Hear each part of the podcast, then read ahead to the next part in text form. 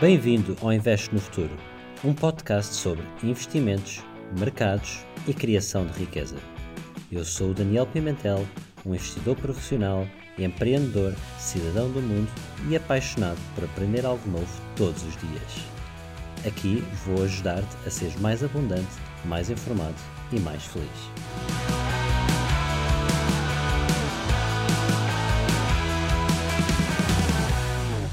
Olá a todos, bem-vindos a mais um episódio. Hoje tenho comigo um convidado muito, muito especial, o Daniel Pires. O Daniel Pires é, é uma pessoa que, que eu conheci no, no Instagram e no YouTube e depois, entretanto, ficámos amigos e, e ele já me entrevistou e agora sou eu a entrevistá-lo e e é uma pessoa que desde muito, muito cedo uh, me fascinou muito sobre como ele construiu tanto conhecimento sobre, sobre mercados e sobre investimentos para uma pessoa que faz isto como part-time uh, ou como gosto pessoal, é verdadeiramente impressionante o conhecimento que ele partilha na, na sua página que se chama o Investidor Club no YouTube. E, e portanto, Daniel, bem-vindos uh, ao, bem-vindo ao podcast de hoje. Olha, muito obrigado, Daniel, e queria-te retribuir um cumprido, como dizem os espanhóis, que tu tens também um lindo nome. Quando ouço esse nome, olho sempre para trás para ver quem é. É verdade, é verdade. Se fomos abençoados. Exatamente, exatamente. Olha, Daniel, muito obrigado por aceitares aqui uh, o convite de, para termos esta conversa. É, é, um, é para mim é um grande prazer. E, e, portanto, eu gostava de começar um pouco por, por conhecer a pessoa, a pessoa Daniel Pires. Tu és uma pessoa que vens de um percurso uh, bastante distinto, portanto, és uma pessoa que, que, que se formou em engenharia e, e, e, neste momento és um, és um empreendedor, és um gestor, uh, no fundo, e, portanto, conta-nos um pouco aqui a, o teu background e o que, como é que chegaste até hoje muito bem, primeiro de tudo, queria falar um bocado da pessoa Daniel, sou uma pessoa extrovertida, gosto de estar com pessoas, gosto de falar com pessoas e, sobretudo, amo o conhecimento, seja de tudo e mais alguma coisa, ou seja, sou uma pessoa muito curiosa. Eu sou transmontano, a minha pronúncia diz isso, sou de Chaves, de uma pequena cidade transmontana de 15 mil habitantes. No entanto, vim para, vim para o litoral, para o Porto estudar Engenharia, tirar o curso de Engenharia Eletrotécnica, o qual me formei, e comecei a trabalhar na área de, de projeto, o qual continuo ainda, continuo hoje. Atualmente tenho um gabinete de engenharia onde faço projeto, fiscalização e, e análise de, de, projetos, ou seja, tudo ligado à engenharia e construção.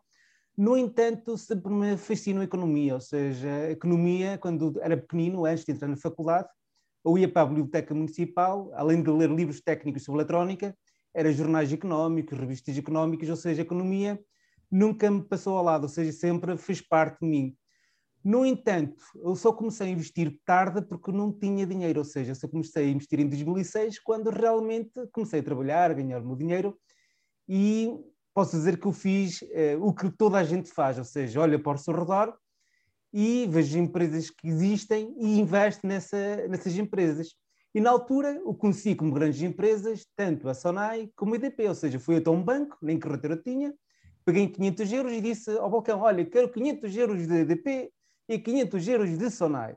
E a pessoa disse, mas é que preço? Eu não quero saber, só quero 500 euros. Ou seja, não percebi de nada de como é que se comprava ações, se era preciso uma carteira ou não, só me cheguei ao balcão, tenho 500 euros cada uma, então comprei uh, uh, essas ações da Sonai e da DP. Por isso eu recordo-me que foram as minhas primeiras ações. Infelizmente, não guardei o papelzinho, se tivesse o papelzinho, emoldurava como as primeiras ações que comprei na minha vida.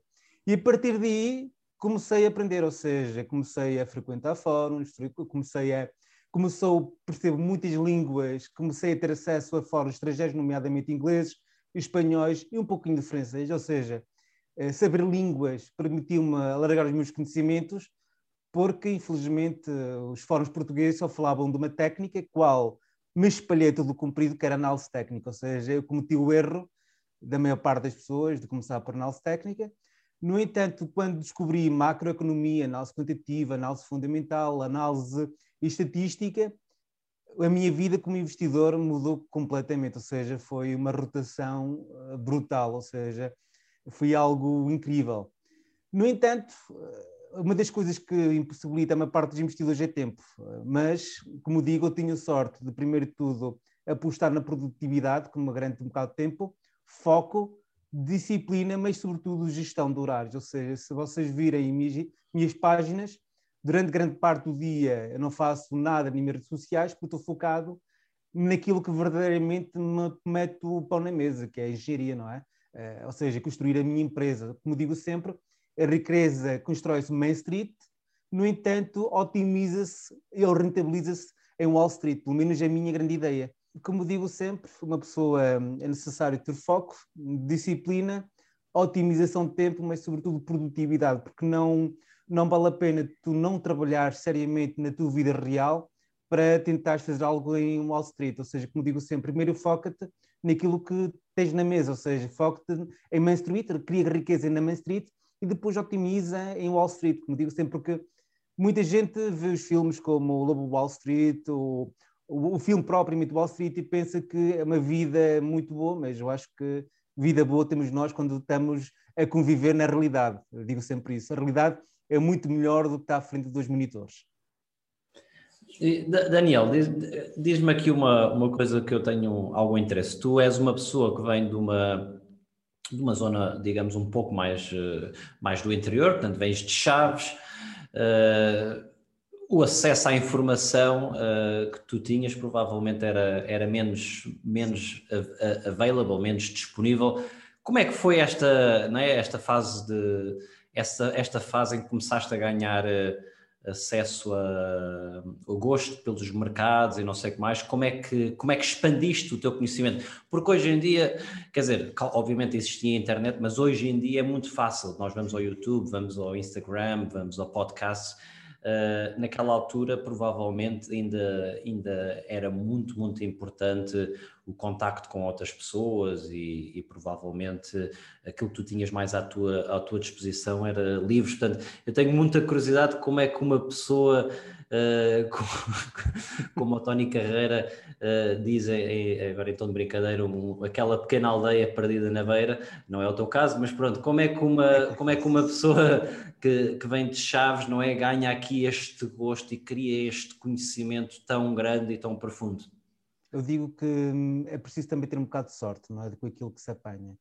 Uh, efetivamente, entre os números não tinha informação, era informação financeira, o que eu via normalmente era o que via na televisão, mas era algo muito subjetivo. Quando fui para a faculdade já começava a ver internet, ou seja, eu entrei na faculdade em 99, existia internet na faculdade, mas não existia internet na casa das pessoas. No entanto, como disse, o meu grande boom foi a partir de 2006, quando realmente tinha dinheiro e tinha, porque havia aquela. Eu ainda me lembro hoje eh, de 1998, 99, ainda estávamos na bolha tecnológica e na RTP1 deu uma reportagem como o PSI 20 tinha ganho 20% na bolsa. E isso marcou-me, porque, epá, eu então pensei sempre na diversificação. Vou criar uma empresa vou investir em bolsa, vou investir em negócios. Ou seja, investir na bolsa sempre foi um objetivo de quando era miúdo.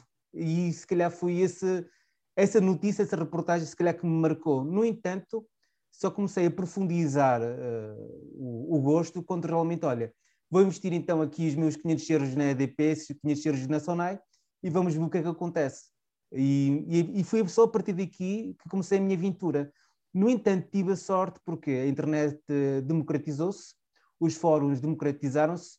Em 2011 veio o YouTube, que é uma escola espetacular, há muita gente que ensina no YouTube, e a democratização dos livros, ou seja, uh, muitos livros em formato PDF que tu encontras, que antes não encontravas, ou seja, aqueles livros uh, que, que existiam nos anos 90, estavam todos já digitalizados e claramente nós líamos na internet, ou seja, era, era quase uma leitura quase semanal de um livro por semana para tentar absorver toda a informação, toda, toda a informação. Mas eu digo que nós temos, temos sorte porque estamos na época correta, estamos na época de informação, porque antes nós não tínhamos acesso. Sem acesso também não há conhecimento e sem conhecimento nós não podemos fazer nada. Claro, e, e acho que provavelmente também o, o chip na, na tua cabeça tá, uh, ativou e, e, como tu dizes, a partir do momento em que ativou, depois tudo é oportunidade de conhecimento. Eu, eu posso dizer, por exemplo, no meu caso em particular, quer dizer, eu fiz um curso de gestão, mas basicamente foi, foi tudo à, à volta de finanças. E, e eu acabo o curso em 2007. Epá, sabia muita teoria, mas, mas não investia. E, e passado talvez um, um, ano ou dois comecei a investir, pá, mas foi um pouco por consequência dos meus colegas estarem à minha volta todos a investir e, e, e, porque sim, olha, vou investir, eh, como tu dizes, na EDP e na moto em Gil, porque uh, a moto, uh, as pessoas estão a falar. Pronto. E portanto tem muito a ver realmente com, com começar e depois a partir do momento em que se começa, começamos a ganhar interesse e evoluímos. E, e eu tenho a dizer que uma coisa que eu, que eu admiro muito em ti, Daniel, é, é, é que tu tens um conhecimento que acho que é, é totalmente self-learned, autodidata e é um conhecimento muito, muito sofisticado. A primeira vez que eu tomei conhecimento de, do Daniel, tu estavas a falar de uma empresa small cap, salvo erro, na Polónia, e eu fiquei muito curioso, pá, porque as pessoas que partilham conhecimento, na, conhecimento online uh, são um pouco mais uh, básicas e, e, e até até eh, peço desculpa porque não quero estar aqui a, a ferir sensibilidades de ninguém, Uh, mas são um pouco mais básicas na análise que fazem. Eu fiquei mesmo muito, muito espantado em que tu fazes uma análise super, uh, pá, super sofisticada. Fizeste lá muitas coisas pá, que eu nem sequer uh, faço e eu fiquei mesmo, uau, wow, isto é uma pessoa que eu quero mesmo seguir. E, e isto foi tudo self-learning, self não é? Self-autodidata, não é? Exatamente, exatamente. Eu acho que é preciso aprendermos com os melhores e também aprendermos novas técnicas de análise, porque digamos que uma análise, na prática é só isso o número que diz, é uma análise, temos que fazer várias para tirarmos não a média, mas a mediana dos resultados que nós obtemos. Claro. E se a mediana nos indica que, que as coisas são interessantes, porque não? Como digo sempre, porque não? Claro. Mas, mas para mim a, a mensagem que eu queria deixar também aqui para os nossos ouvintes é que é que se vocês têm realmente a paixão, que é o que, o que tu tens, que realmente é, é totalmente possível aprender uh, com os recursos que existem online. E, e, vocês têm, têm a sorte de ter pessoas como o Daniel Pires, que tem os canais dele, que partilham muito conhecimento, portanto é irem seguindo. Mas agora, se calhar falando ainda um pouquinho mais de, de, de, da pessoa Daniel, como é que, como é, que é, é ter esta carreira de, de gestor esta carreira de empreendedor e, e conta-nos um pouco este, o, o processo de, de, criar e gerir uma organização. Ok, não é fácil, não é fácil, como digo sempre, existem prioridades, não é? Ehm, a minha prioridade é sempre, sempre será a minha empresa. No entanto, existe também sacrifício, ou seja, há coisas que podia estar perfeitamente à noite a estar no sofá a séries, mas dedico a noite ou dedico os tempos livres, ou seja, os buracos, nem que seja do almoço, porque também é divertido para mim investigar sobre empresas, situações, ou seja, aquilo que as pessoas têm como hobby, eu, eu, hobby que fazem outras coisas, eu aproveito para aprender, para obter, assimilar informação, para depois poder então capitalizar essa informação que eu tive, ou seja, digamos que é uma conjugação de dois trabalhos eh, quase full-time, ou seja, investidor versus empreendedor, e depois ainda temos no meio a família que também não podemos explorar, que é a parte mais importante e que se calhar podemos nós explorar por termos empresas e por também investirmos, descurar um bocado da família e nós temos que dar um bocado também de atenção. E é, e é preciso ter uma agenda muito regrada, e eu, pelo menos eu tenho uma agenda muito regrada, começar logo de manhã muito cedinho e depois eu só acabo quase à meia-noite de, seja, os meus últimos cinco minutos é quase à meia-noite quando tiro um tempo só para mim para, fazer, para não fazer nada, o resto do tempo é sempre don't stop porque me divirto, porque se não me divertisse, claro. não faria isso, tem que ser divertido. Claro, eu posso dizer que ontem uh, foi um dia que os mercados estiveram muito atribulados e então, uh, quer dizer, uh, tive o, o, meu normal dia de trabalho, depois fui brincar com a, com a, minha filha para o parque, voltei, ficou a minha mulher com ela e, e eu peguei-me aqui ao computador a fazer umas análises porque se calhar queria, pensava que ia fazer uns reforços e fiz. E, e depois, a seguir a isto, fui partilhar alguns conteúdos uh, com, pronto, com, a, com, as pessoas online e de repente dou por mim e são 11 e meia da noite. Uh, isto não é um dia comum, obviamente, mas às vezes acontecem e, e, e revi-me um pouco na história que tu estás a contar, porque uh, não é porque tentamos sempre gerir estas três bolas, não é? O trabalho, uh, a família e o, portanto, a nossa vida de investidor e, e de quem partilha conhecimentos. E, e diz-me uma coisa, Daniel, tu achas que ser gestor te fez ser melhor investidor? E acha, e, ou achas que ser investidor te fez ser melhor gestor? Uh, ser investidor fez-me sem dúvida ser melhor gestor. Uh, e porquê? Porque investir não é nada mais nem nada menos que gerir, uh, gestão. gestão de capital, gestão de posições, gestão de verificar situações e fazer cenários. uma coisa, um gestor de uma empresa tem que fazer cenários. E na minha vida à vida tenho que fazer cenários de várias situações, ou seja, tentar prever o, o que pode acontecer e tomar decisões para tal. Ou seja, quanto dinheiro é que tenho que ter na empresa caso aconteça algum cataclismo, tenho que pensar nisso. Uh, o que é que vou investir para otimizar os meus recursos? Ou seja, não, são coisas que não são dissociáveis, mas eu posso dizer que investir tornou-me melhor gestor, muito melhor gestor, muito melhor, sem dúvida. E não o contrário. Acho que não foi o contrário, mas sim uh, gostar de investir fez-me tornar-me muito melhor empreendedor, muito melhor gestor, porque permite-me ver além da, da minha fronteira claro. de, de, empresarial. Eh, permite-me muito mais além. Programar, por exemplo. Claro. Eu, eu, para dizer a verdade, acho que é um pouco como o Soros, o George Soros fala do reciprocity, reciprocidade. Eu sinto que é um pouco, no meu caso, eu sinto que é um pouco, um puxa o outro e o outro puxa o outro. Eu vou dar um exemplo. Eh, eu, como, como investidor, uh, estava farto de ouvir falar de fundo de maneio, não é? Working capital. Epá, mas nunca, nunca percebi mesmo a sério o que é que era, até realmente ser um empreendedor e perceber na pele que, ah, ok, isto aqui afinal é importante ter em conta o fundo de maneio e depois, eh, portanto, eu acho que eu, eu concordo com o que tu dizes, mas também sinto que é inversamente, é, acaba por ser nós, no fundo, estamos numa, numa, numa evolução, não é? E o que tiramos de um lado, depois aplicamos do outro. E, mas, mas concordo contigo, sim.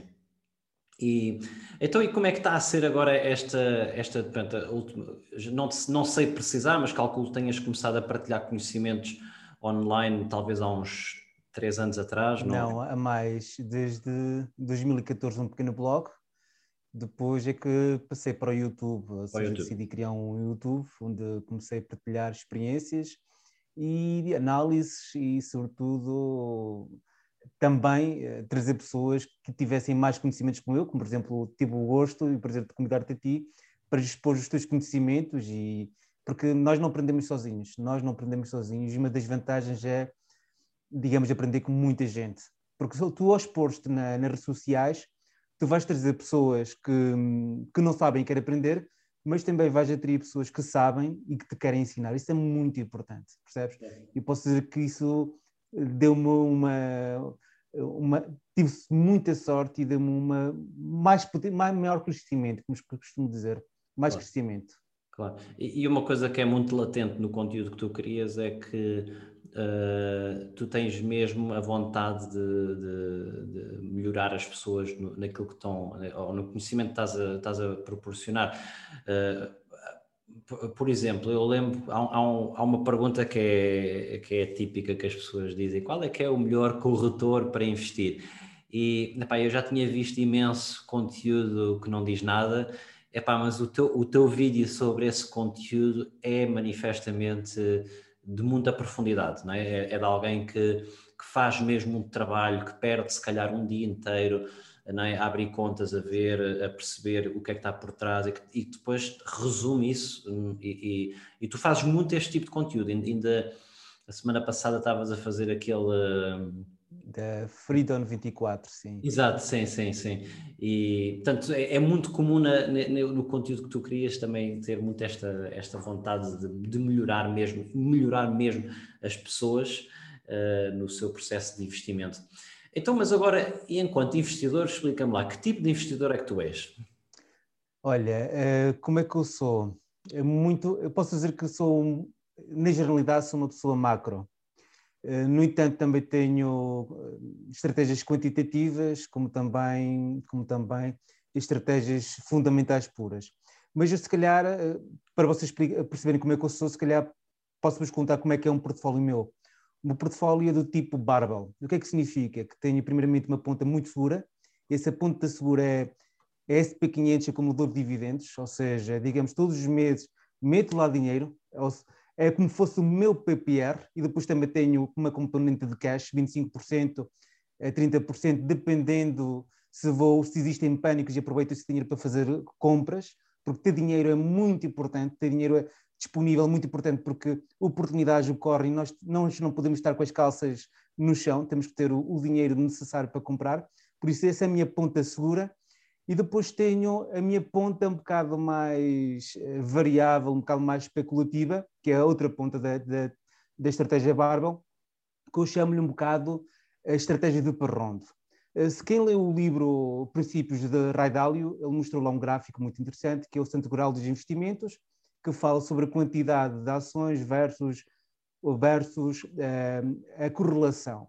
No entanto, eh, eu já conheci esse método anos antes, quando me deparei com um paradoxo da teoria dos jogos chamado Parrondo. O que é que diz o Parrondo? Diz que havia dos jogos que eram amplamente perdedores, mas quando juntou, quando juntou esses dois jogos, eles tornaram-se tornou-se um jogo vencedor. E a única explicação matemática desse paradoxo é que os jogos não são nada correlacionados. No entanto, quando nós compramos ações, existe sempre uma correlação direta do beta, ou seja, por exemplo, ontem, o mercado, ontem não, 2020, 2020, tudo o mercado caiu. Ou seja, nós podemos ter ações value, podemos ter ações grow, ações cíclicas, no entanto, quando um evento cíclico, tudo corrige. E se nós colocarmos lado a lado, elas têm uma correlação, podem não ter um bocado de integração, mas têm um bocado de correlação. Então, a única forma de não ter uma carteira uh, correlacionada é diversificando, não por ativos, mas por táticas. Ou seja, tenho táticas de macro, tenho táticas estatísticas, sejam elas de IPOs, sejam elas de unusuals de opções, sejam elas de, por exemplo, de OPAs e IPOs, como aconteceu a OPA, por exemplo, da, Eventos. que aconteceu da Activision, por exemplo, uma, que é uma tática de correlação, depois já também táticas fundamentais. No entanto, quando a parte que tem mais capital não são as estatísticas, porque sei que a confiança é pouca, ou seja, é meramente estatística, e estatística tudo pode acontecer. No entanto, dou muito mais peso à parte de value e uh, macroeconómica. Mas a minha base de, de análise tudo é top-down, ou seja, sempre top-down. Ou seja, estatísticas têm que ter uma perspectiva de grande rentabilidade, mas também já sei que a probabilidade de, de erro também é enorme. No entanto, as macros fundamentadas é tudo top-down. Porquê? A macro tem que estar em cima. Se não estiver alinhada a macro, não vale a pena, porque a probabilidade de ser uma armadilha de valor é grande e já apanhei, já apanhei já, e ainda continuo a apanhar algumas armadilhas de valor que me, estão a dar, que me dão cabo da, da, da carteira, não é? Mas, sim, como digo sim. sempre, a base é um bocado barbell e depois a ponta, a ponta diversificada em questões de estratégias. Uh, Daniel, se me permites, deixas-me só aqui abrir um pouco dentro de cada uma delas, porque eu, eu achei muito interessante e, e, acho que vai ser também benéfico para as pessoas perceberem. Portanto, na primeira parte, tu falaste um pouco uh, que tens sempre uma, uma reserva de, de cash à volta de uns 25, 30% para, para oportunidades uh, e e, e, realmente uh, aquilo que, se calhar, aqueles hedge funds mais. Uh, pronto, os hedge funds, portanto, digamos, os investidores profissionais uh, fazem, eles, dependendo de, de, da estratégia, pode ser só long only, pode ser long and short, pode ser macro, pode ser eventos, não sei o que, não sei o que mais, mas tipicamente o nome hedge fund vem de facto de eles terem, fazerem hedge.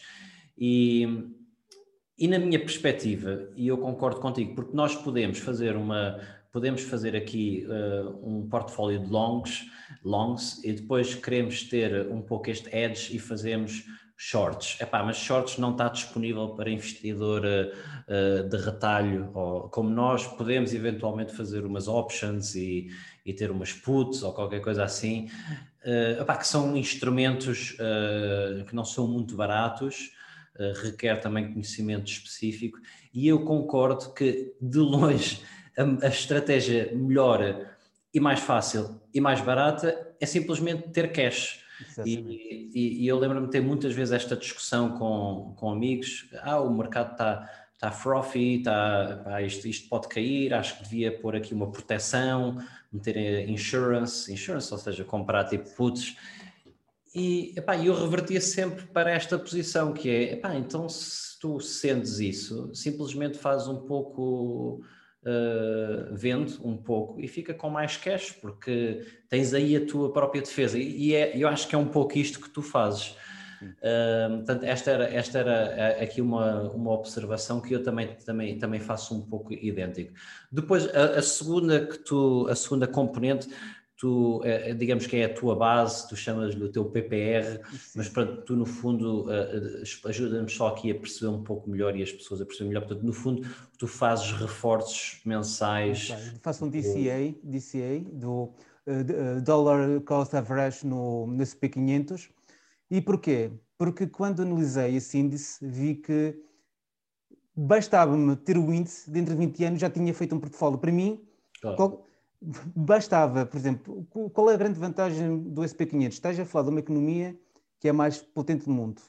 E depois, as características do SP500 é que só os mais fortes sobrevivem, ou seja, é um verdadeiro antifrágil. Por, e depois, eh, por exemplo, atualmente estão ponderadas muito tecnológicas, mas em 2006 estava ponderado ao setor mais forte, que era bancário. Ou seja, aquilo, quando há grandes caídas, há uma remodelação do SP500 que só permite que os mais fortes sobrevivam. E se a economia se expandir, isso significa que a longo prazo tu vais ter sempre um índice a crescer. Por exemplo, nós não podemos fazer isso ao IBEX, porque a grande ponderação do IBEX, por exemplo, é banca. Ou seja, só estamos muito uh, inseridos em banca. E a economia espanhola está muito centrada em banca e construção.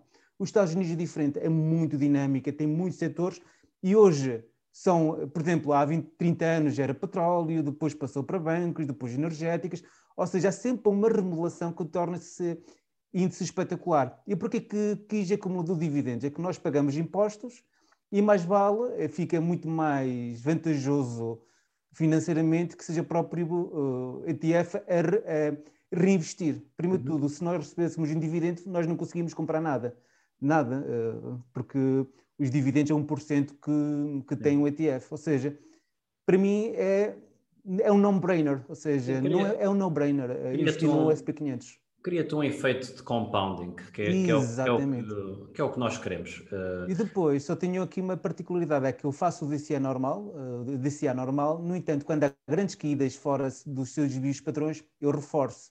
Porquê? Porque, por exemplo, o desvio padrão normal do SP500 é 10%. Por exemplo, atingiu ontem o seu desvio normal, normal. Mas é, é, é pouco provável que, que caia 15, 20, 25 ou 30. E, ou seja, isso é pouco provável, então significa que esses são os melhores momentos para reforçar.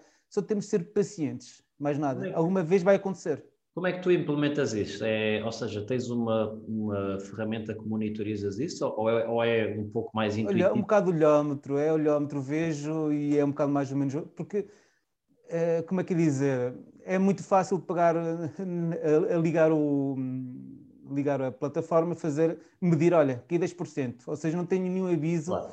por, não, não, porque não vale a pena andar sempre a, a olhar para os números. Eh, claro. Muitas vezes as oportunidades caem no colo, não é preciso andar atrás das oportunidades, é uma claro, coisa que digo sempre. Claro, e, e novamente uma estratégia uh, super, super válida e super interessante. Uh, eu acho que todos nós caímos aqui um pouco no, no, no bias de, de, acharmos que somos melhor que a média, não é? Uh, não é? E, e isto, uh, digo isto contra mim, mas, mas está amplamente estudado no, no na, portanto, na, em finanças, que, que, aliás, que a maior parte dos, dos hedge funds managers que eles não, não, não, não conseguem ter melhor performance que o benchmark.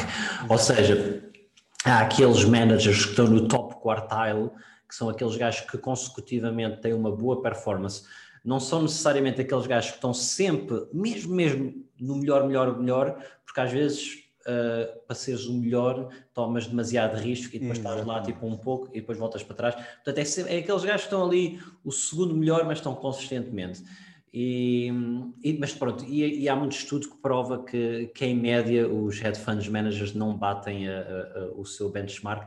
Portanto, eu acho que aquilo que eu posso dizer uh, é que a estratégia de, às vezes, mais simples e mais básica é Exatamente. é provavelmente a, a, que tem melhores uh, resultados e, e, é aquilo que eu provavelmente recomendaria para, sei lá, para 90% das pessoas. Eu acho que tanto tu como eu temos um gosto profundo por, por investir e, e investimos e, epá, e aquilo que eu posso dizer do meu lado é que continuo a fazer investimentos porque tenho tido uma performance melhor que o benchmark e acredito que tu também. Sim e, mas acho que como estratégia de longo prazo, como estratégia de PPR, eu acho que é super acertado, porque, porque acho que faz, acho que é, é, é a estratégia que está, que está mais provada eh, que, que, vai resultar e, e o S&P 500, como tu dizes, é, é um índice que, que ele está em constante renovação, não é? Porque são as 500 melhores empresas, ou seja, por por, por default, digamos assim, eh, vamos ter sempre nesse cabaz que é gerido de forma super eficiente e vamos ter as, sempre as melhores empresas que vão representar as empresas mais sofisticadas, que vão representar o melhor talento, aquelas que estão a ter. E se há uma empresa que cai desse cabaz, é porque há outra que vem que é melhor. Portanto, temos esta renovação constante.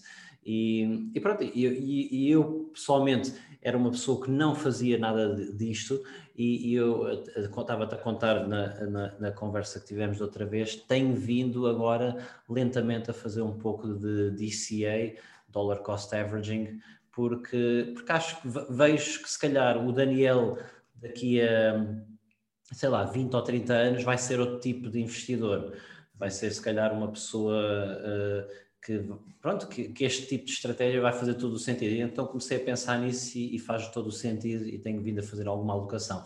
E, e, e o Daniel mencionou aqui uma coisa que é, ele, fa, ele compra, no fundo o que ele faz é ele compra um ETF que replica o, o S&P 500. Uh, outra estratégia válida é o MCI World, Uh, mas uh, e, e, aquilo que ele estava a dizer é que ele compra um que seja acumulativo de, de, dividendos, ou seja, quando o dividendo é pago, nós não recebemos, é reinvestido na, no, no, ETF e isso é muito fácil, vocês veem logo na, na ficha do, do, ETF e tem, e tem o valor que é, continua a, ser, a fazer o efeito de compounding, portanto é, é reinvestido e depois o, esse, esse processo vai, vai gerando um crescimento muito maior.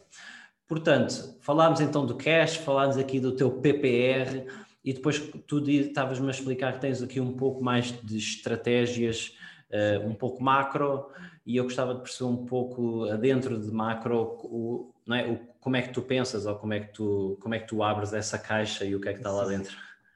Na prática é, é ver notícias e ver histórias geopolítica, porque existe um ditado de Winston Churchill que dizia que nós temos que olhar para um cão em que a política é a cabeça do cão e manda, o corpo é a economia e a cauda é a guerra. Mas os três são dissociáveis, ou seja, temos que olhar para conflitos, olhar para políticas, olhar para a economia no global. E também temos que ver o que é que isso vai afetar em determinados setores. Por exemplo, a crise, por exemplo, que está acontecendo agora na Ucrânia, o que é que vai afetar? Muita gente olha para o gás, mas pouca gente sabe que a Ucrânia é o celeiro da Europa, ou seja, também vai afetar os produtos agrícolas. E nós podemos, se calhar, de ver, se nós tivéssemos certeza absoluta que vai haver algum conflito, nós poderíamos, se calhar, investir em, em empresas agrícolas ou empresas que vão se beneficiar com essa alta dos produtos. Por exemplo, também quando existe eh, perspectiva de subida de petróleo, eh, por maior, eh, por eh, menor produção e maior consumo, podemos investir, por exemplo, em empresas de, de óleo e gás, a eh, subida das yields, ou a perspectiva da Fed subir os yields, que isso que se faz?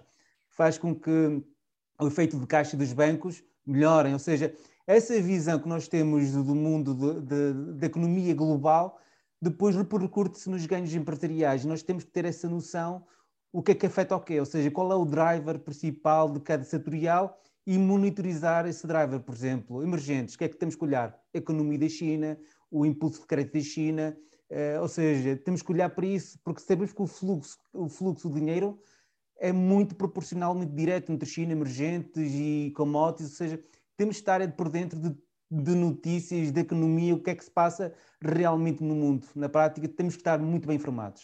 Daniel, e depois isto uh, traduz em fazeres um investimento digamos, macro setorial com ETF Sim. ou traduz em fazer um investimento ações, numa ação? Ações, ações sempre, ações específicas. Porquê? Porque isso sou um bocado mais ganancioso, quero mais volatilidade, quero algo muito mais específico, mas depende de como, por exemplo, em 2017 tive a teoria sobre o urânio, ou seja, andou durante três anos em banho-maria. No entanto, para, não me, para me vestir, para não me enganar muito, o que é que investi? No melhorzinho de todos, ou seja, no Cameco, uh, Cameco, que é a empresa mais estável, com os melhores, melhores fundamentais, entre aspas, desse setor. Reforcei claramente em 2020, quando chegou a 6. No entanto, agora que todo mundo está a olhar para o urânio, já não quero algo muito estável, quero algo um bocado mais volátil. Por exemplo, Paladin, que é uma empresa uh, australiana, que tem uma correlação espetacular com todo o setor, mas tem um alfa ou um beta multiplicado por 3, ou seja, consoante hum, como é que está o mercado a olhar, consoante está a minha confiança que aquilo realmente vai acontecer, mude de mais seguras, ou seja, menos voláteis, para mais voláteis e menos seguras. Ou seja, faço um bocadinho aqui o jogo. Quando quero melhor os pés, uma ação que, que tenha menos volatilidade, que, que se caso me engane, não me alejo muito, no entanto, quando já tenho aquela confiança, vou por uma ação um bocado mais volátil, ou seja, na prática é como se me alavancasse sem me alavancar. Ok. Então, e, e como é que tu fazes um pouco esse processo de estar uh, em cima do acontecimento? Porque o, o, o investidor macro acaba por ser uma pessoa que que tem que estar em constante uh, não é, uh, conhecimento do mundo e, portanto, a minha, a minha, curiosidade é mais como é que, como é que tu formas o teu processo de, de, de recolha de informação. Um, ehm, quem não caça com cão, com cão, caça com gato. Quem não tem Bloomberg, tem TweetDeck. Costumo sempre dizer isso. O TweetDeck é, é a ferramenta informativa mais espetacular que existiu até agora. Porque basta colocar uma, uma palavra-chave e tu consegues ter informações desse tutorial todo, ou seja, é como se tu tivesses uma Bloomberg ao teu lado. Daniel, calma lá que isso é muito interessante, eu não conheço esta plataforma. Diz-me lá outra vez o nome. TweetDeck. Tweet? Deck. Ok, muito bem. Na prática é, é como tivesse todo mundo comenta tudo e mais alguma coisa. Até Bloomberg acho que tem essa, essa plataforma, TweetDeck. Ok. É que na prática tu metes um assunto ou, um, ou uma palavra-chave e depois vai-te fazer um track okay. de todos os tweets de todo o mundo. Ou seja, de gestores, desde presidentes, qualquer pessoa que coloque qualquer coisa no tweet aparece lá. Ok, okay já percebi. Eu já tinha ouvido falar da, da ferramenta, mas não, mas não conhecia. Mas, mas pronto, no fundo tu uh, usas muito o, uh, digamos, a rede social para, para ter rapidamente um feeling do que está a acontecer no, no mundo. Sim, isso, isso é o chamado espectro fino. E depois tenho sempre canais que focam muito em geopolítica, focam muito em commodities agrícolas, focam muito em petróleo, ou seja, depois tenho uma seleção de, de pessoas que sabem mais do que eu, no YouTube ou, ou, blogs, em que depois vou bebendo a informação, ou seja, faço uma escolha fina, uma escolha um bocado mais global de pessoas que realmente sabem mais do que eu porque é impossível nós termos um, controle sobre todas as informações. Já tem que ser, haver alguém que saiba mais que tu consiga claro. mastigar primeiramente essa informação. Claro. A, dificuldade, e eu também gosto muito de, de estar a, a, par. A dificuldade que eu tenho, e agora sendo muito honesto com, com o mundo macro, é que é, tem tanta informação e diferentes ângulos e diferentes pontos de vista que parece que falta sempre qualquer peça do puzzle e, e, às vezes sinto-me um pouco desconfortável em fazer investimentos só com base na, no, na, digamos, na tese macro. Preciso de ter sempre aquela, aquele conforto depois de fazer o investimento na, numa empresa, porque aí já estou mais confortável, consigo perceber não é? a qualidade da gestão, a qualidade das competitive advantages e não sei o que mais.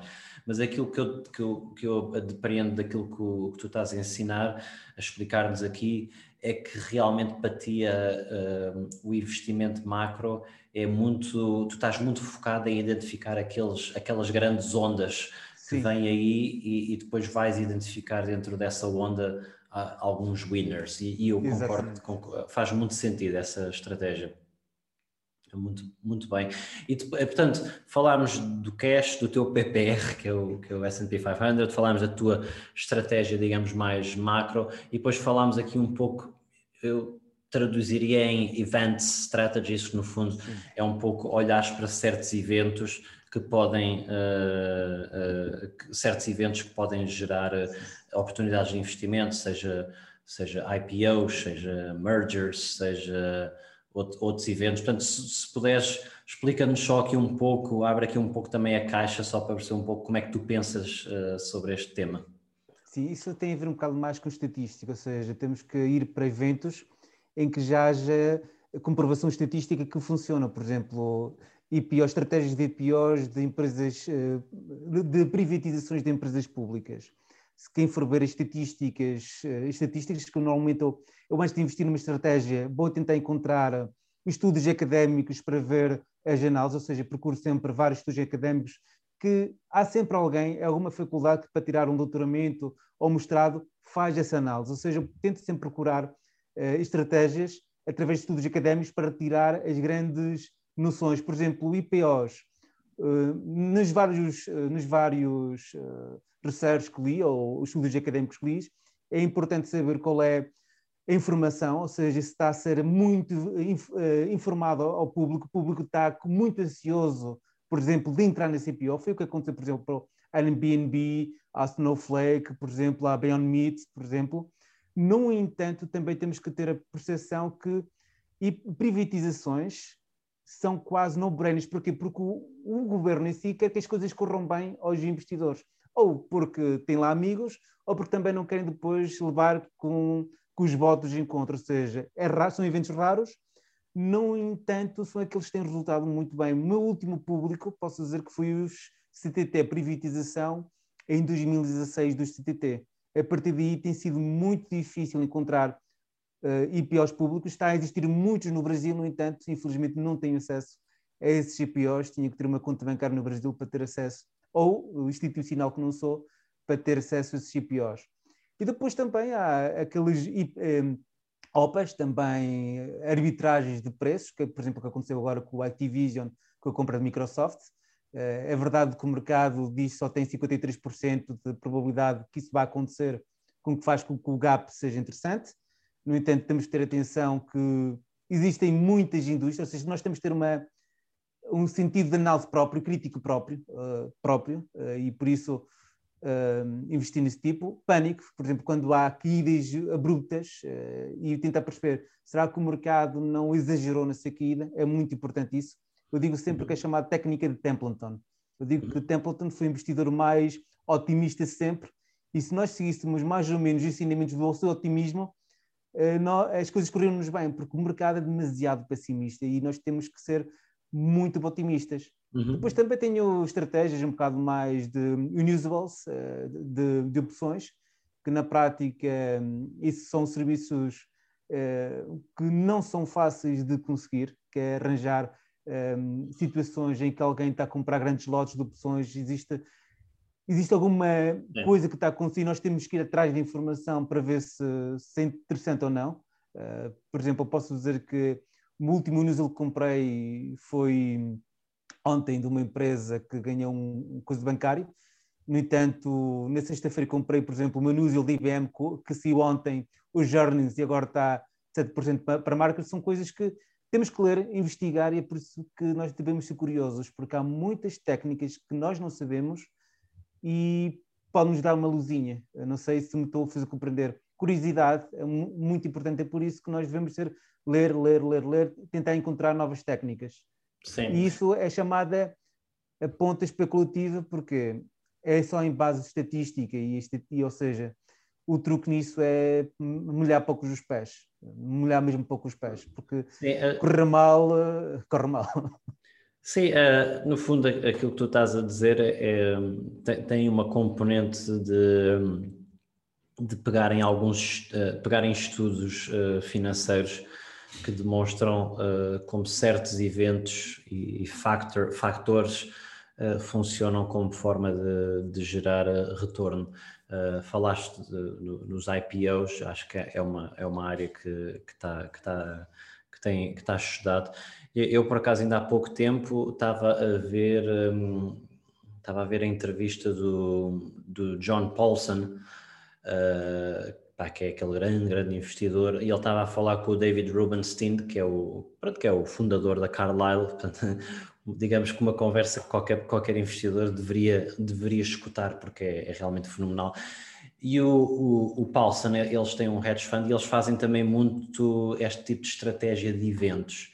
E eles estavam a falar da, da estratégia que eles têm em relação a, a M&As. Ou seja, o que é que acontece? Quando é anunciado um M&A, hum, digamos que o, o preço vai transacionar a 35 dólares por ação. Uh, até, até, até estar fechado mesmo uh, a transação, uh, a empresa continua a ser cotada publicamente, porque tem que ser aprovada, muitas vezes tem que ir ao regulador e não sei o que mais. Agora, o que é que vai acontecer à ação? Ela vai para os 35, mas não vai mesmo para os 35. Fica ali, digamos, a 31, 32, dependendo de. Porquê? Porque porque são certos investidores a reconhecerem o risco de a transação não se concretizar. E, e, então são pessoas que se calhar estão dispostas a vender um pouco mais barato o preço e, e por outro lado não, não há razões para, para, para, subir acima daquele valor, a não ser que seja porque, porque achemos que, que a transação não vai mesmo Uh, tenha sido alguma notícia, whatever. Mas pronto, tipicamente existe um pouco aqui este, este gap entre o valor que é anunciado, digamos 35, eh, para o exemplo que eu estou a dar, e o valor que está, digamos, a 31, 32. E, e, e ele estava a dar o exemplo que a empresa dele faz muito isto, porque o que ele estava a explicar é que ele consegue tirar à volta de, de, de uns 4%, 3%, 3%, 4% nestas oportunidades, o que anualizado dá 15%. 15% eh, numa estratégia que é, digamos, é baixo risco, porque no fundo o que tu tens que fazer é, é depois é identificar o risco de transação acontecer ou não acontecer, portanto já entramos em, em, em competências um pouco mais técnicas, para dizer a verdade é um pouco mais difícil para eu e tu fazermos, mas, mas, eh, mas é, digamos, não, não gosto de chamar dinheiro fácil, mas é, não é. é mas é, é uma estratégia válida e, e, e Uh, investidores muito, muito uh, sofisticados fazem. E lembrei-me agora desta entrevista que tinha visto, portanto acho muito engraçado tu, tu ter, tomares esse tipo de, não é, de estratégias no teu portfólio pessoal. Mas é isso, como digo, é pouco dinheiro, porque problemas acontecem sempre. Claro. Não há aquela confiança, confiança que nós temos. É estatística, por isso temos que ter eh, temos que molhar só os pés, como costumo sempre dizer. Claro. Muito bem, então consideras-te uh, uh, conservador, não, não acho que seja a descrição certa, portanto diria que és uma pessoa um pouco mais agressiva. Não, uh, claramente tens, tens propensão ao risco, mas, mas acho que fazes uma, uma gestão de uma gestão muito cuidadosa do risco. Como é que tu pensas sobre o risco, se me permites perguntar? Uh, a única, uma coisa que eu digo sempre, a única coisa que nós controlamos é o dinheiro que nós colocamos nos ativos. O resto, não temos controle. Ou seja, quando nós compramos uma ação, a partir daí, só Deus é que sabe. Ou seja, o, como é que eu consegui lidar com isso? É, hum, tamanho de posição, ou seja, quando estou confiante, o meu tamanho de posição é um bocadinho maior, quando estou menos confiante, o meu tamanho de posição é mais pequeno. No entanto, também, como sou engenheiro, também gosto de utilizar métodos matemáticos para cálculo do tamanho de posição. Porquê? Porque eu não tenho, por exemplo, nos fundos e bancos existe o chamado tesoureiro. O tesoureiro é aquela pessoa que identifica se o investidor é bom ou mau e começa-lhe a abrir a torneira ou a fechar a torneira. E eu, como não tenho isso, tive que criar um mecanismo que me abrisse a torneira quando detecta que estou a, analisar bem as coisas, a operar bem, ou investir bem, mas que me fecha a torneira quando vê que eu estou a começar a entrar num rol de, de operações um bocado mais. E por isso eh, desenvolvi um método de cálculo de risco eh, matemático para que não permita eh, regras, sobretudo para, para eu não molhar demasiado, para não chegar com a água até ao pescoço. Ou seja, faço limites de investimento, por exemplo, nunca mais, numa ação ou numa no ativo nunca meto mais de 10% do meu portfólio. E porquê? porque eles podem vir a zero e posso perder tudo. Isso já aconteceu no passado, não a mim, mas já aconteceu no passado a muita gente. Estatisticamente, quanto mais posto tiver, pode-me acontecer a mim, não digo que não, por isso tinha que me limitar. Essa é a primeira parte.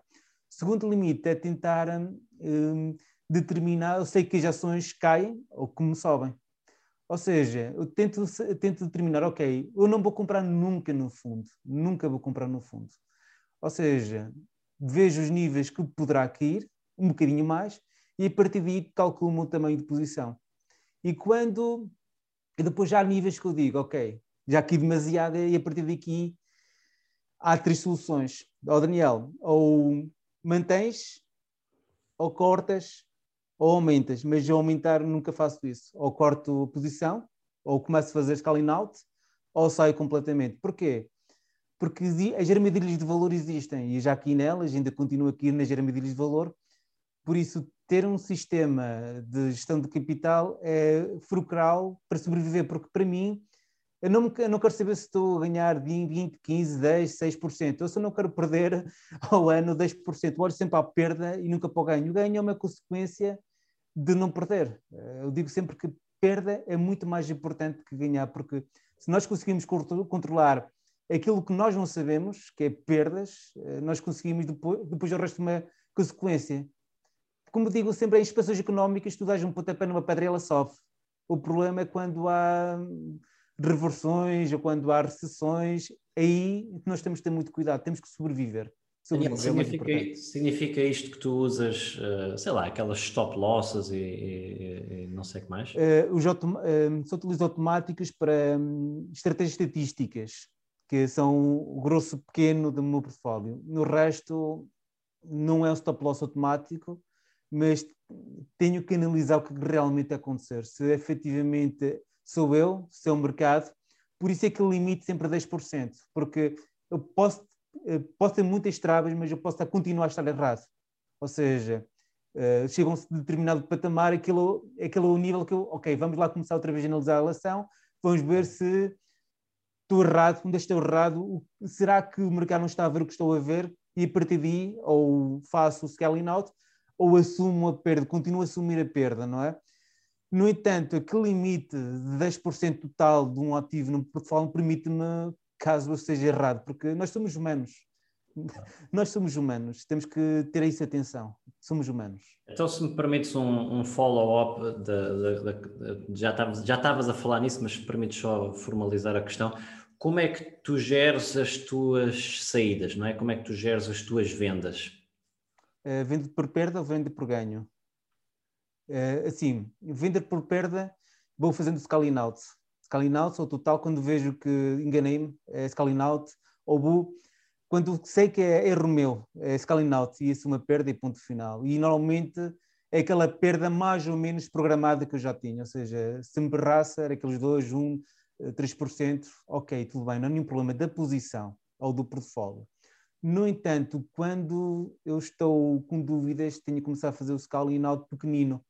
Porquê? Por exemplo, vou-te dar um caso concreto de, uma, de algo, de um investimento que eu estou na dúvida se estou numa armadilha de valor ou não. Nós tempos atrás comecei a investir em cannabis. Eu sei que o, o setor está todo correlacionado e tentei pelo menos investir numa que pelo menos houvesse um crescimento de vendas e que fosse pelo menos rentável.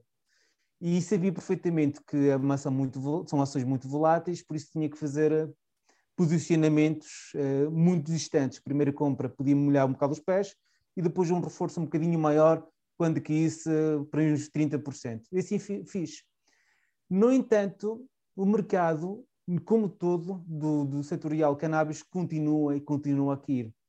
Ou seja, olho para a ação e o que é que vejo nos fundamentais? Os fundamentais estão a melhorar. Olho para as vendas, as vendas estão a melhorar.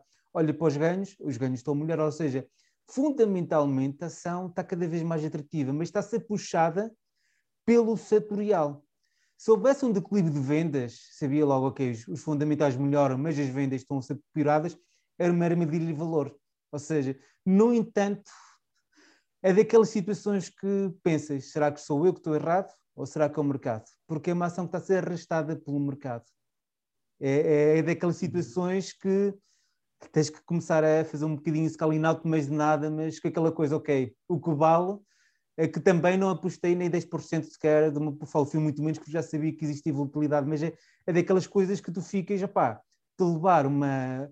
Estou agora com 60% de perdas, e será que aumentar não aumento, porque já, já decidi aumentar, não posso aumentar, mas será que saiu tudo ou não saio? E é daquelas que tu olhas para os fundamentais da empresa e vês, opá, as vendas estão a aumentar, só o crescimento é que está-se a tornar um bocado mais logarítmico, ou seja, o que é que está a acontecer? Está a haver um re-rate dos seus múltiplos. E a partir daí ficas na dúvida. E é por isso que pá, é, é, daquelas situações que, que, eu gosto de falar. Por exemplo, é, eu posso dizer que a maior um erro mesmo que foi uma armadilha de valor foi, sem dúvida nenhuma, Carrefour. Carrefour uns anos atrás e como é que me dei conta? Que as margens continuavam a degradar-se. Ou seja, os múltiplos estavam baratos, mas as margens estão-se a degradar, ok. Não há dúvida nenhuma, é uma armadilha de valor, saio dessa. Agora está aqui que vejo receitas a crescerem, eh, resultados, margens a, a, a, melhorarem.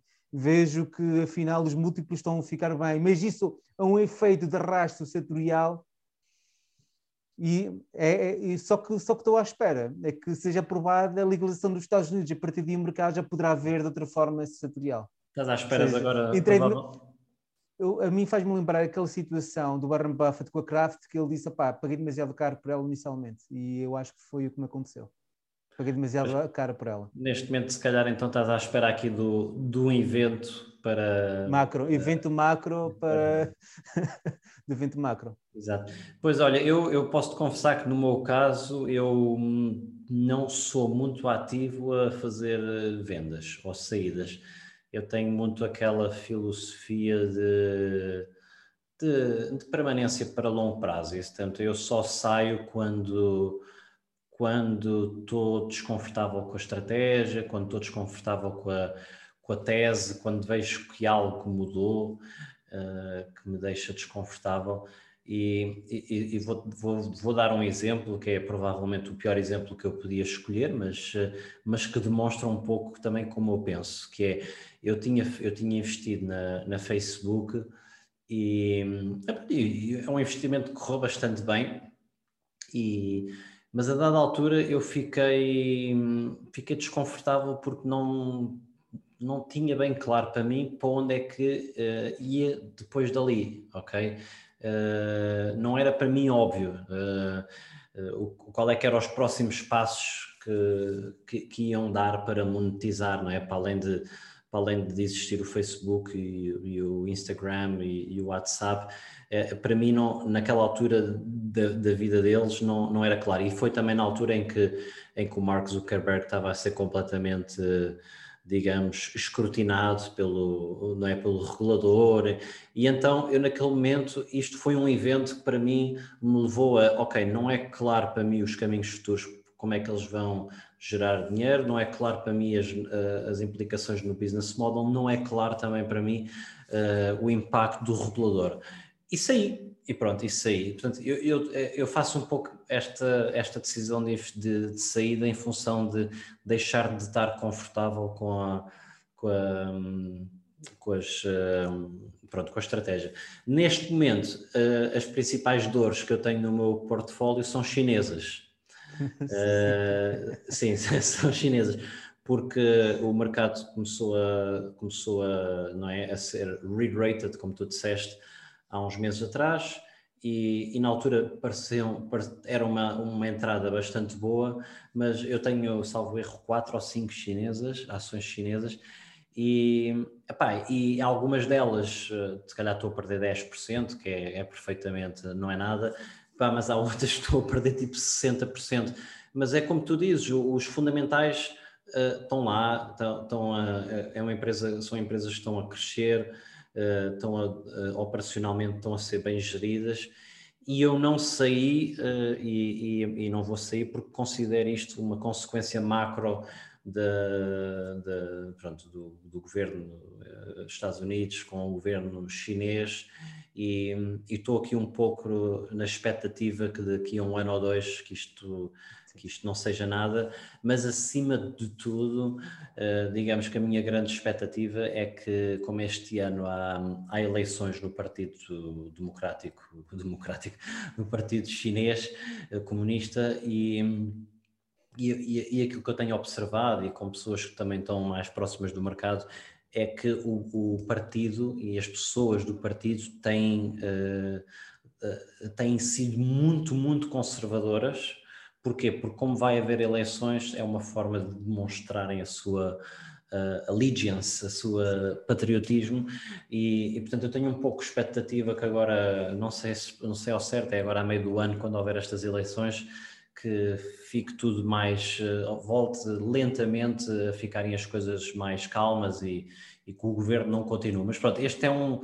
O, o, o, investimentos chineses têm um pouco esta, esta nuance que é tem um risco, um risco macro que é um pouco, às vezes, difícil, que é, que é muito difícil de, de conseguir eh, colocar numa caixa, porque pá, está tudo bem, e depois de repente, não, vamos, vamos mudar completamente o setor da educação, porque sim, porque estrategicamente decidimos que, que era importante. Portanto, há, há sempre esta, esta, esta nuance por outro lado, é, é, um, é um mercado super, um, super, super interessante, com mega crescimento e não sei o que mais.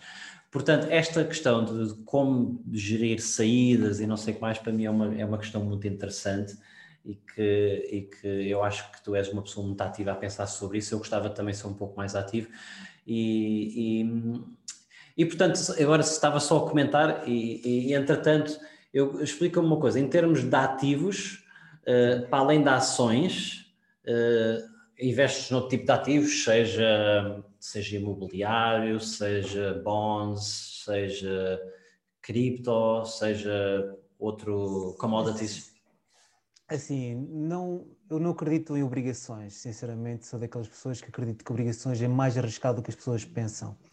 Porque nós estamos agarrados a, a algo que vamos ter que ter durante alguns anos e não sabemos se a empresa vai à falência ou não. Ou seja, eh, para investir em risco, mais vale um bocado mais que me dê um melhor retorno do que assegurar esse risco. Por exemplo, tu vês algumas obrigações portuguesas que têm uma yield demasiado baixa para o risco inerente que tem.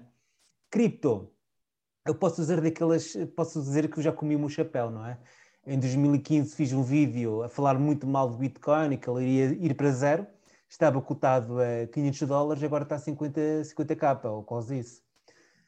Mas. E tens, e tens o vídeo ainda online? Está online. Isso é uma relíquia. Isso é uma, é uma relíquia e eu gosto muito de falar desse evento porque demonstra aquilo que eu não sei. E é muito importante detectar aquilo que nós não sabemos.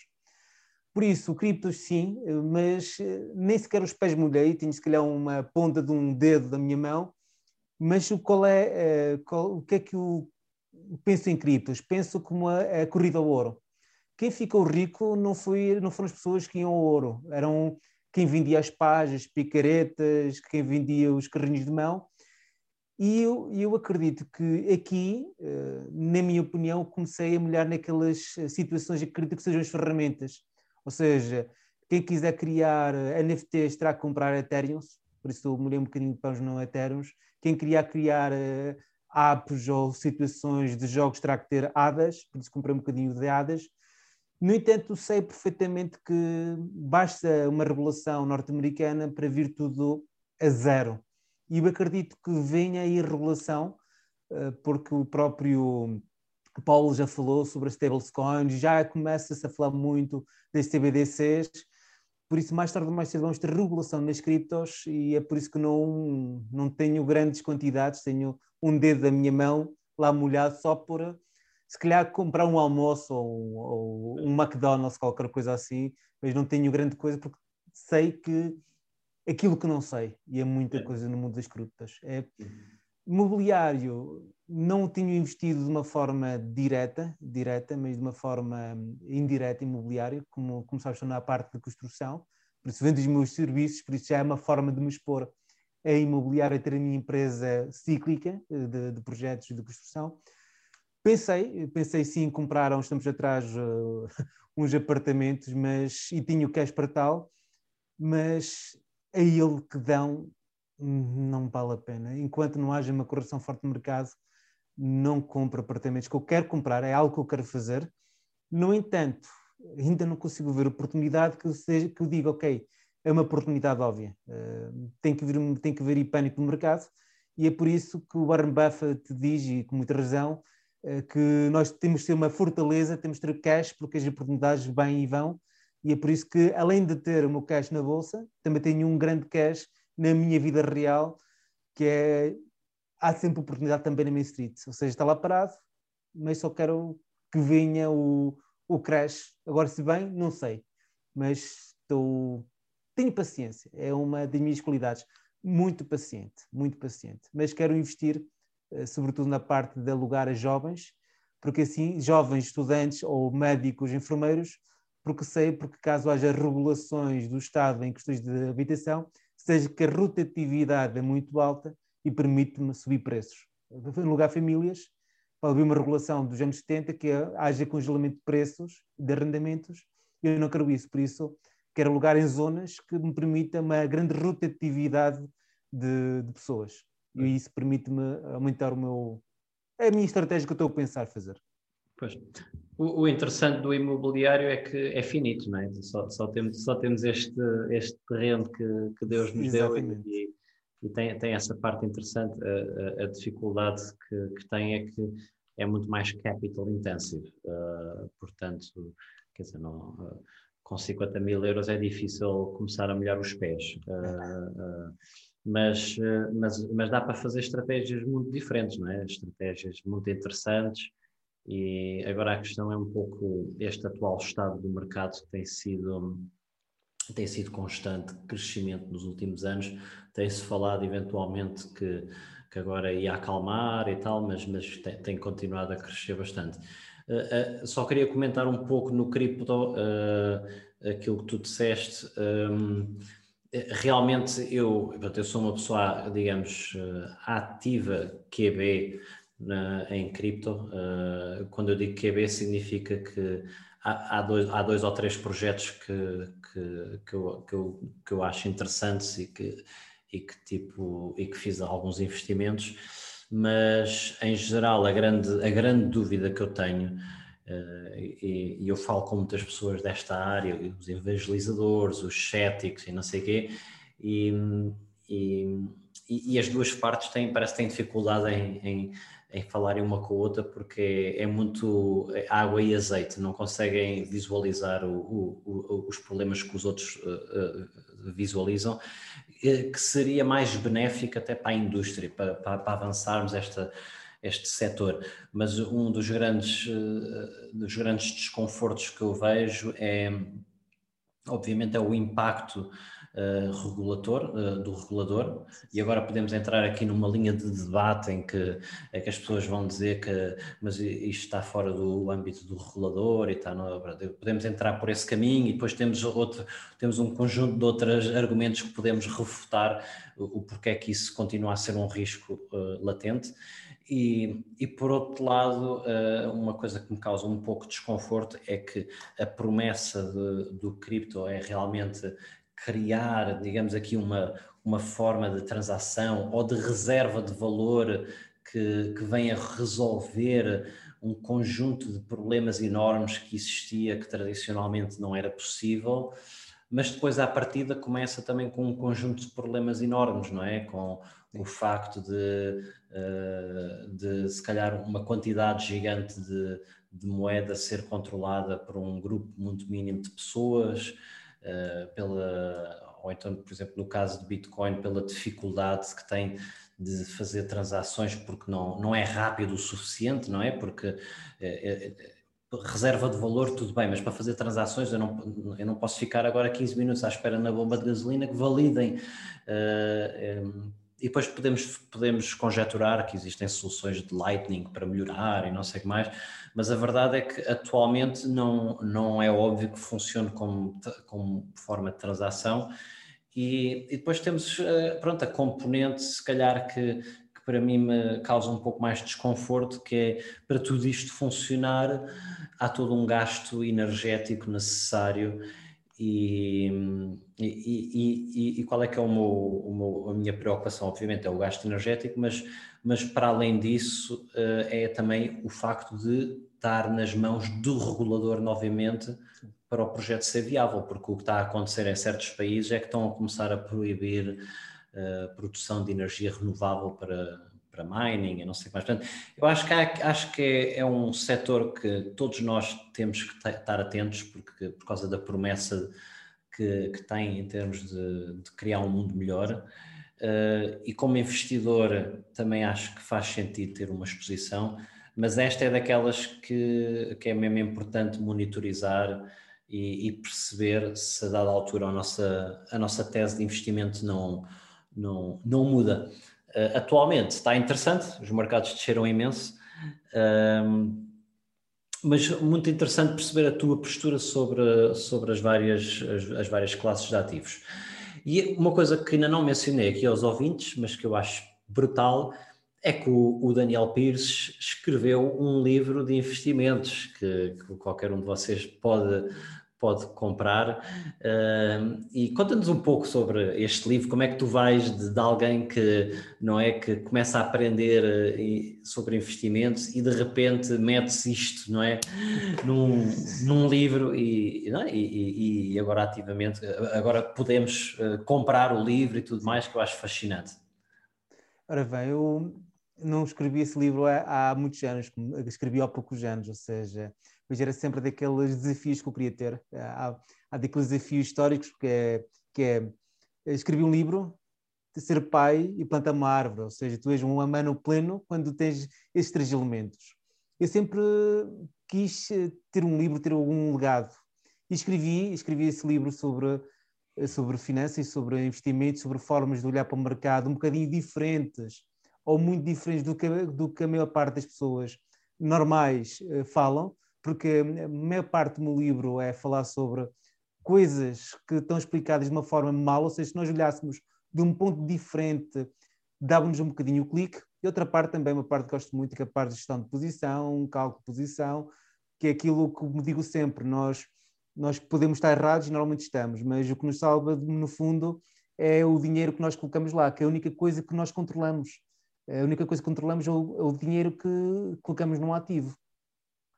No entanto, só para também dar aqui uma, um, uma chega, sei que esse livro é só para pessoas que realmente querem, são amantes, querem aprender um bocado mais, ou seja, eu sei perfeitamente que a probabilidade de minhas filhas lerem esse livro é reduzido, por isso já estou também numa fase de escrever algo um bocadinho mais para elas, de educação financeira, e sei que se eu quero que elas aprendam a ter independência financeira, educação financeira, não estou a falar de investir em bolsa, mas sim de finanças do dia a dia, que é muito importante, terei que contar histórias, ou seja, estou a tentar encontrar histórias divertidas e também meter um bocado de dramatismo em cima, ou seja, não ser uma, um copy-paste de uma história, mas criar tipo uma sinergia e também criar um ambiente como fosse uma, um, uma história entre personagens que seja divertido, haja drama, haja suspense, para que elas consigam ler e aprender, porque a melhor forma de ensinar é contares um conto. Uh, e, e, o conto tem que ser divertido, tem que, tem que ver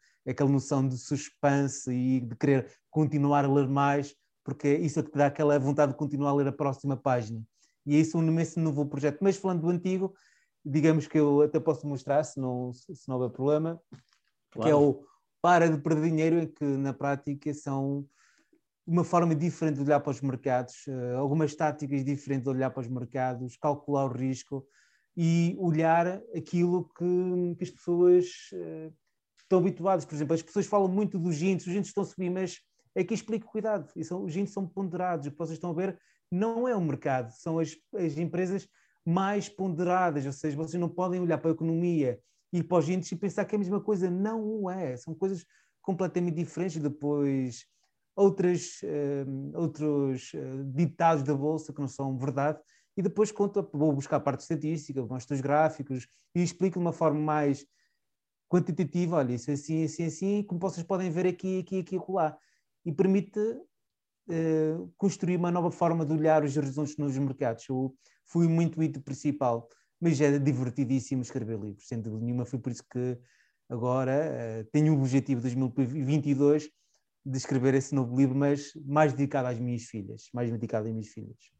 Portanto, para quem, para quem, diz que não se escreve livros em português sobre investimentos, uh, estão profundamente enganados, porque o Daniel Pires é uma prova viva de, de alguém que, que, escreve e escreveu um livro que, que, que está super interessante, é, é, um pouco mais avançado, não é, não é para quem esteja mesmo naquele a começar. Mas... A primeira parte, se calhar, a partir de meio já não é, já não é para iniciantes, acho eu, a minha, na minha perspectiva. E, e, e, portanto tem aqui um, esta, esta recomendação e estamos todos aqui a aguardar ansiosamente por, esta, por este novo projeto que tu também estás a criar mais a nível de personal finance, porque uh, serve um propósito muito importante, Daniel, que é uh, uh, eu acho que há muitas pessoas que nem percebem a necessidade e a importância de aprender a pescar, não é? E, e, portanto, tu neste livro ensinas a pescar. Neste segundo livro vais ensinar a importância do porquê que é, import, não é? Porquê que é importante pescar e aprender a pescar. E, e às vezes, eh, se não, se não dermos sequer este primeiro passo, não, não, nem sequer avançamos. Eu acho que esse, esse livro também vai, vai, vai criar aqui, vai ser muito importante no, dentro, de, de, dentro do panorama português para, para ajudar as pessoas. Uh, Daniel, porque eu sei, eu sei, que também não tenho, não, não, não tenho aqui por eh, um tempo infinito, é, por um tempo finito, uh, só queria fazer aqui mais, uma, mais umas duas ou três perguntas. Uh, nós já falámos muito sobre o clube, o clube de investidores, o Investidor Club, que é o teu canal de YouTube. que rumo pretendes dar no futuro? Na prática, quero fazer isso como se fosse um podcast, porque não quero, não quero que seja limitante a investimentos, ou seja, quero falar de empreendedorismo, de poupar, quero trazer pessoas que estejam ligados à criação de negócios propriamente físicos, ou seja, não só virar, embora eu sei perfeitamente que 90% dos tópicos já virados para os mercados financeiros, eu quero que esse canal seja um bocado mais abrangente, ou seja, empreendedorismo, poupança, eh, como eh, de impostos, taxations, tudo que nos permita sermos pessoas independentemente financeiras, ou seja, sermos pessoas aptas a tudo, não só a investir, mas como a poupar, como a, a ganhar na prática dinheiro, que é muito importante, porque o, o dinheiro é um, mau, é um mau patrão, mas é um bom servo, como digo sempre. Uhum. Então, estamos aqui muito ansiosos pelos próximos uh, episódios. uh, Daniel, o, o, agora uma pergunta mais a nível de mercados. Também gostava de ouvir a tua opinião. Portanto, os mercados neste início de 2021 têm estado, não é, um pouco mais, uh, um pouco mais frágeis. Temos assistido aqui a algumas quedas. O que é que tu achas do atual estado? E, e que tipo de investimentos privilegiar?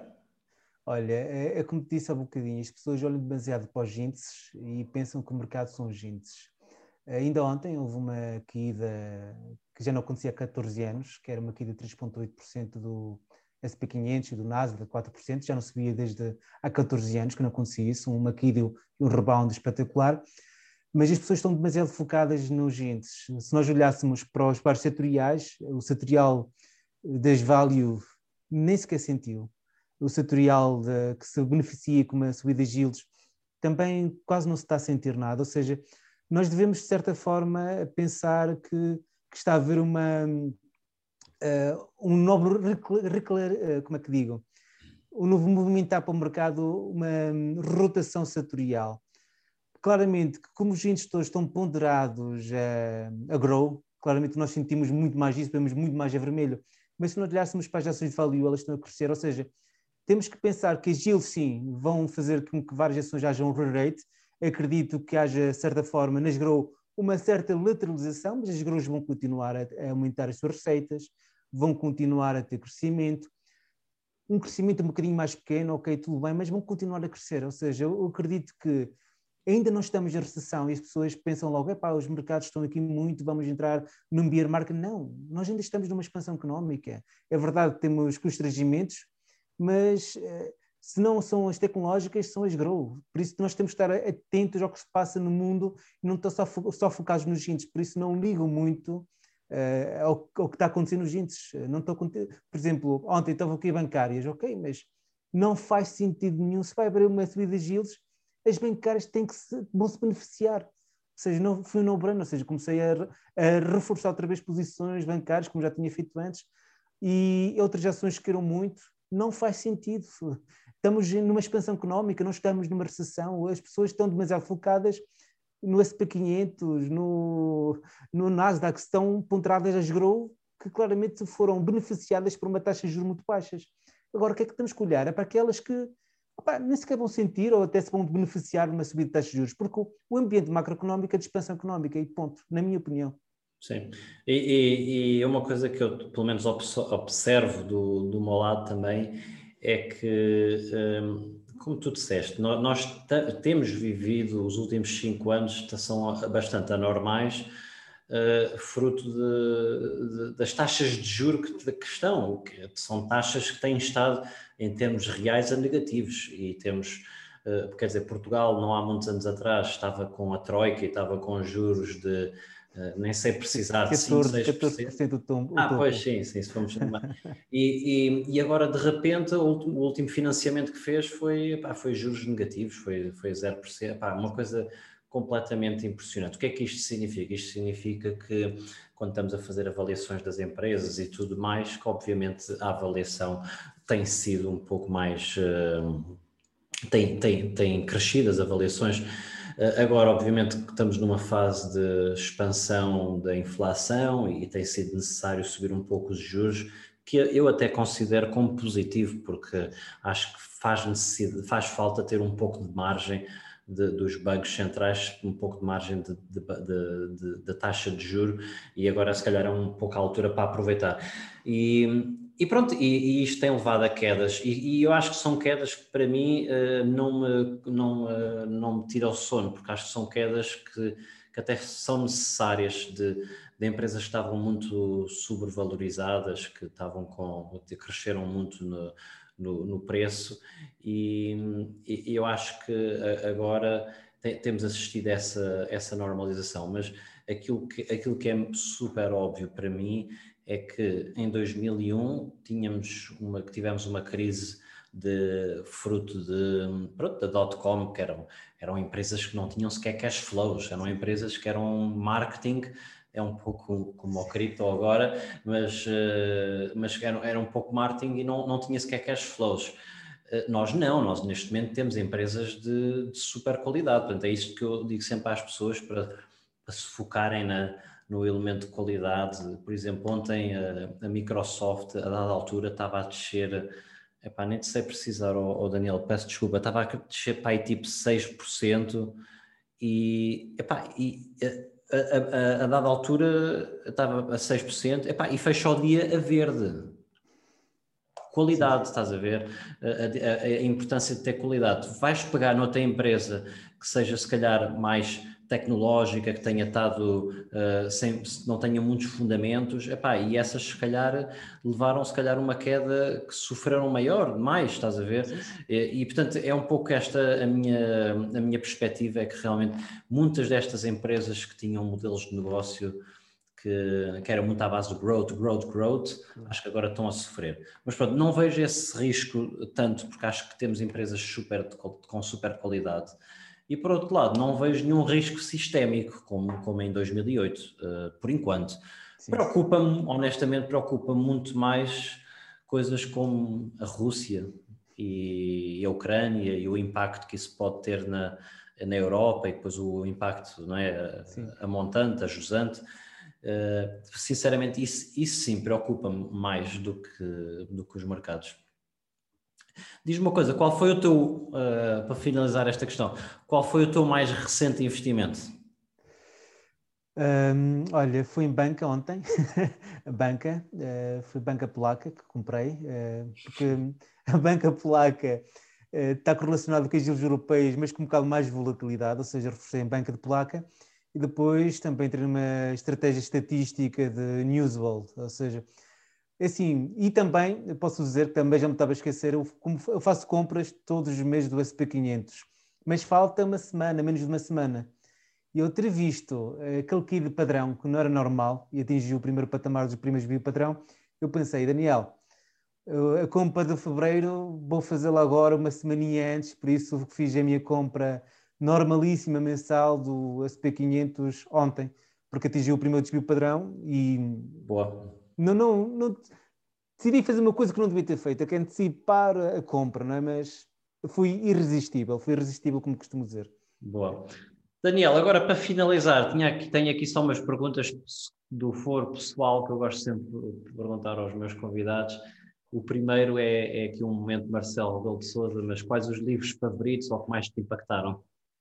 É assim, eu, eu trouxe, não trouxe os mais um, que me impactaram porque isso é muito pessoal, mas trouxe aqui que são livros espetaculares que eu digo que se vocês leem, vocês vão ficar com uma perspectiva do mundo completamente diferente. Primeiro de tudo é o Homem Mais Rico do Mundo, eh, a história do Gulbenkian. Esse livro é fenomenal, porque conta, além de um bocado de geopolítica, do que aconteceu um bocado com o antigo Império Otomano, também se olhava para os mercados, como havia manipulação também dos mercados, insider information e também como é que havia aquele jogo de poderes entre as grandes indústrias na altura, no, no final do século XIX, início do século XX. Sem dúvida nenhuma, eu diverti-me imenso a ler a vida desse homem que passou os últimos dias em Lisboa, uh, ou seja, o homem 5%, porque tinha 5% do Iraq Petroleum, na altura a maior companhia de petróleo do mundo, uh, companhia estatal iraquiana, e depois, claro, trouxe aqui um clássico, que o efeito de bola de neve, do Warren Buffett, esse, esse livro, porque é que é fenomenal? Porque há aqui pormenores que contam realmente como o Warren Buffett é. O Warren Buffett é uma pessoa de arbitragens, ele adora arbitragens, adora uh, investir com pouco risco, mas também tem uma visão muito pessoal dele que nos permite meter na cabeça dele como investidor, ou seja, não um livro técnico, são histórias. Eu também queria trazer aqui o livro, mas não tenho em formato físico, infelizmente li em formato papel, que é o Total Recall de, do Arnold Schwarzenegger. Vocês olham para o Arnold Schwarzenegger como um homem musculado, sem cabeça, mas é um dos maiores empreendedores que eu vi na minha vida. Ele, em questões de empreendedorismo, ele já era milionário antes de se tornar ator.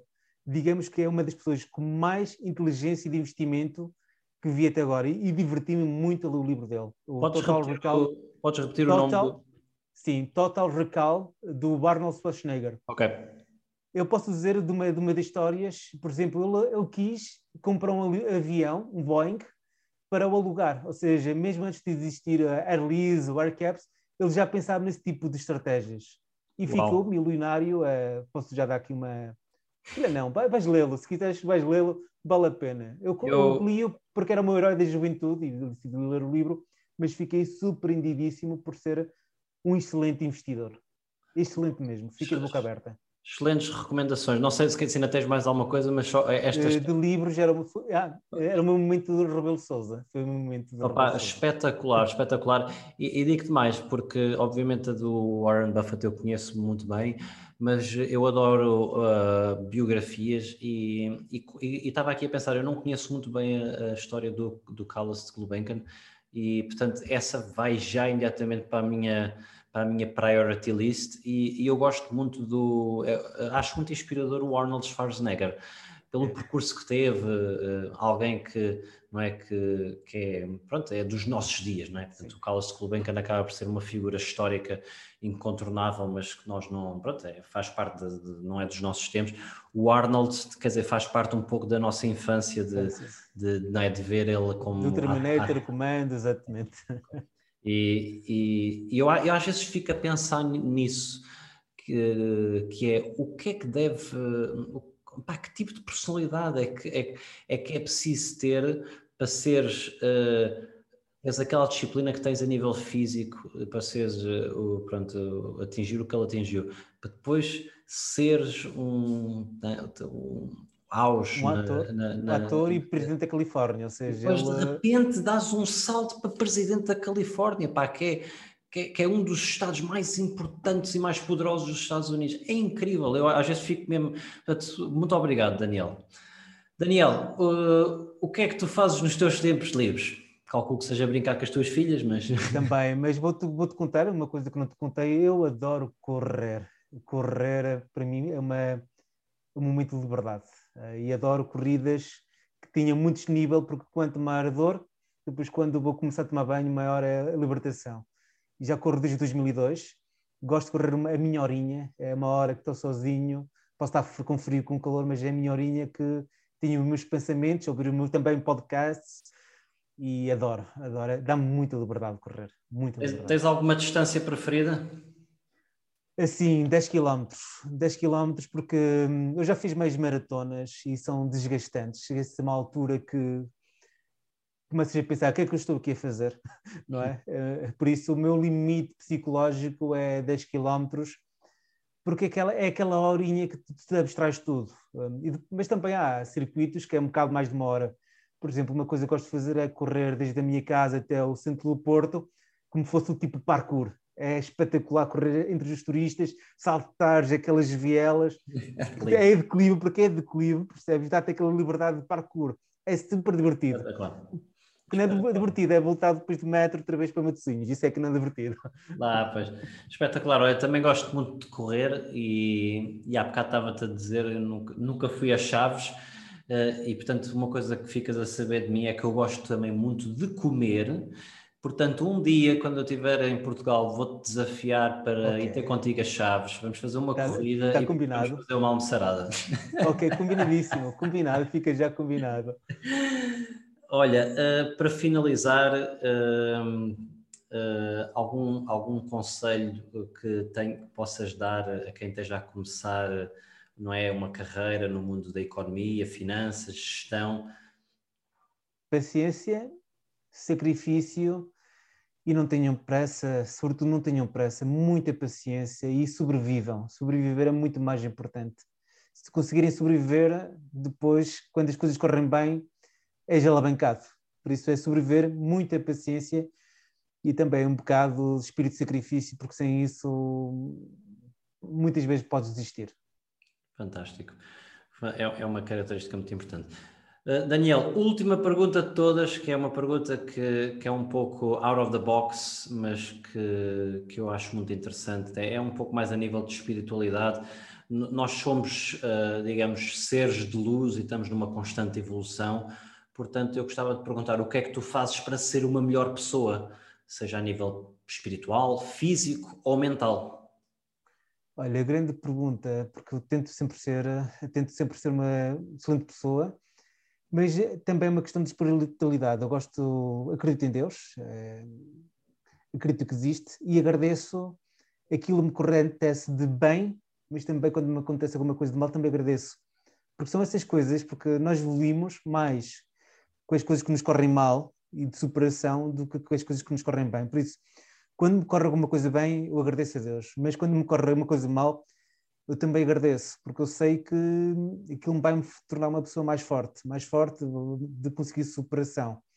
E depois também tento ser, aprender um bocado mais as filosofias antigas, as clássicas, eh, por exemplo, as, as, o nome o nome não tenho aqui na cabeça, mas é a filosofia romana e grega de pensamento, eh, como é que chamava?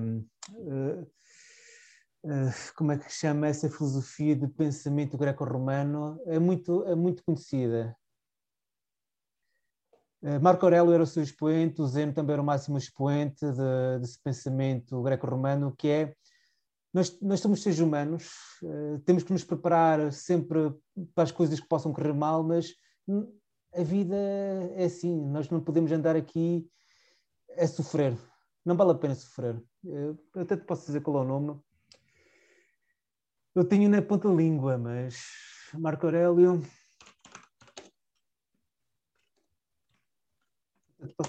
Marco Aurélio Leituras. Como é que chama? E Zeno, ou Zeno, ou o famoso Zeno.